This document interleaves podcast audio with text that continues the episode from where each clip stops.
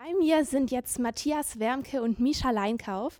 Die beiden waren verantwortlich für das Safe in the City Projekt, was hier bei der Vorstellung aus dem ZKM Globale vorgestellt wurde. Und außerdem haben sie viele weitere Projekte rund um die Welt. Sie als Berliner, wie haben Sie denn Karlsruhe wahrgenommen? Gab es hier noch was anderes außer den ganzen Baustellen? Ja, das ist eine schöne Frage. Also es gibt, soll ich das nehmen? Oder? Ich halte es. Ähm, ähm, also wir haben da sehr unterschiedliche Wahrnehmungen von Karlsruhe. Ähm, ich bin wirklich Gast in Karlsruhe. Also wir haben hier drei Monate unser Atelier eingerichtet jetzt für die Ausstellung. Ähm, ich habe ehrlich gesagt großen Spaß hier gehabt. Ich habe sehr nette Leute getroffen. Ähm, Matthias hat da andere Erfahrungen gemacht. Ähm, was mir aber aufgefallen ist, ähm, mit den künstlerischen Arbeiten im öffentlichen Raum, ich habe sehr oft festgestellt, dass die Leute auf ihrem Weg praktisch zum Shoppen oder wo auch immer sie hingegangen sind, ganz kurz an den Arbeiten, die hier in der Stadt zu sehen waren, so stehen bleiben, einmal ganz kurz angucken und den, das Event kurz verstehen und dann direkt weitergehen. Und dann ist das, glaube ich, auch wieder aus dem Kopf. Das ist durchaus ein bisschen anders als in Berlin, ähm, würde ich behaupten, weil sich da die Leute künstlerisch doch auseinandersetzen mit Dingen, die im öffentlichen Raum passieren. Das würde ich jetzt mal als einen Unterschied feststellen. Ansonsten habe ich hier viel Spaß gehabt. Was waren Ihre Erfahrungen da, wenn er äh, es gerade so angedeutet hat?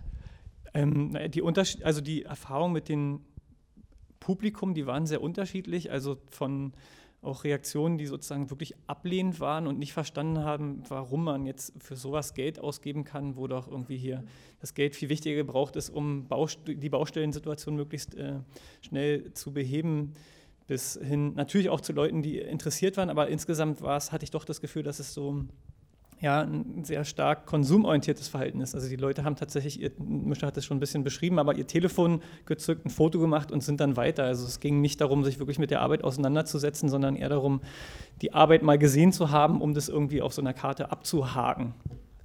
Kann ich, dazu, kann ich, dazu, noch was sagen? Ja. Ich finde, in dem Zusammenhang ist aber wichtig, dass das soll jetzt, äh, das ist jetzt gar nicht so als Kritik gemeint, dass die Bürger hier irgendwie anders sind. Ich glaube, es ist dann sozusagen die Aufgabe der Künstler, ja, sich mit der, mit den, ähm, äh, mit der Realität der Stadt Karlsruhe oder den Realitäten, die uns entgegenprallen, ähm, auseinanderzusetzen und dementsprechend vielleicht provokativere Arbeiten zu machen, damit man die Leute ähm, mal irgendwie hinterm Ofen vorlockt.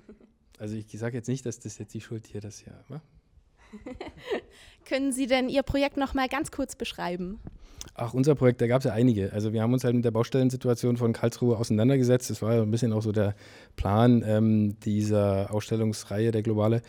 Ähm, und haben versucht, die Visualität und, ähm, also erstens die Visualität von Baustellen, heißt ähm, sehr viel Warenfarben, da wird sehr viel mit Waren und Abgrenzung und so äh, gearbeitet, ähm, damit man halt diese gefährlichen Plätze von Baustellen nicht ähm, nicht betritt. Und Baustellen haben ja auch, äh, Bauarbeiter haben ja ein ganz eigenes Kostüm, also die sehen ja auch immer neongelb, neonorange. Ähm, sehen die aus. Damit haben wir uns beschäftigt, das versucht aber in einem anderen Kontext in der Stadt wieder auftauchen zu lassen.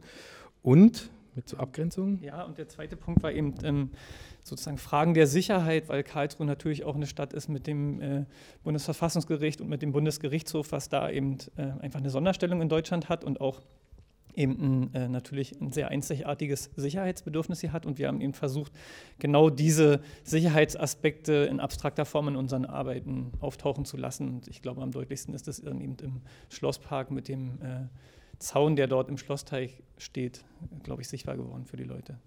Gerade auf dieses Projekt und auch speziell auf alle Ihre ganzen Projekte jetzt von diesem Safe in the City, was hatten Sie denn da so für Rückmeldungen? Naja, unterschiedlich, also wirklich unterschiedlich. Es gab, und das ist aber auch typisch für Arbeiten, die so ein bisschen provokativ oder jetzt nicht so den ästhetischen, klassischen Gesichtspunkten entsprechen, ähm, die man in einem Schlosspark zum Beispiel erwartet, ja, nämlich schön und Freizeit und so. Ähm, war klar, dass es auch negative Reaktionen gibt. Das finden wir aber auch völlig in Ordnung. Also, weil sobald es eine Emotion, eine emotionale Reaktion darauf gibt, setzen sich die Leute damit auseinander. Ja, ob sie es gut oder schlecht finden, sei dahingestellt, das ist schon in Ordnung. So, wir sind nicht dazu da, hier dekorativ schöne Sachen in die Stadt zu stellen, sondern wir wollen einen Diskurs anregen und Fragen aufwerfen. Und das hat, glaube ich, funktioniert, aber es gab auch tatsächlich sehr viele positive Meinungen. Also jetzt gerade interessanterweise auch von den Verwaltungs-, äh, von den Behörden, ähm, die jetzt ähm, na, nach der Ausstellung jetzt äh, einverstanden waren damit, dass viele der Arbeiten viel länger stehen bleiben, also über den Ausstellungszeitraum hinaus. Da gab es eigentlich sehr positive Reaktionen.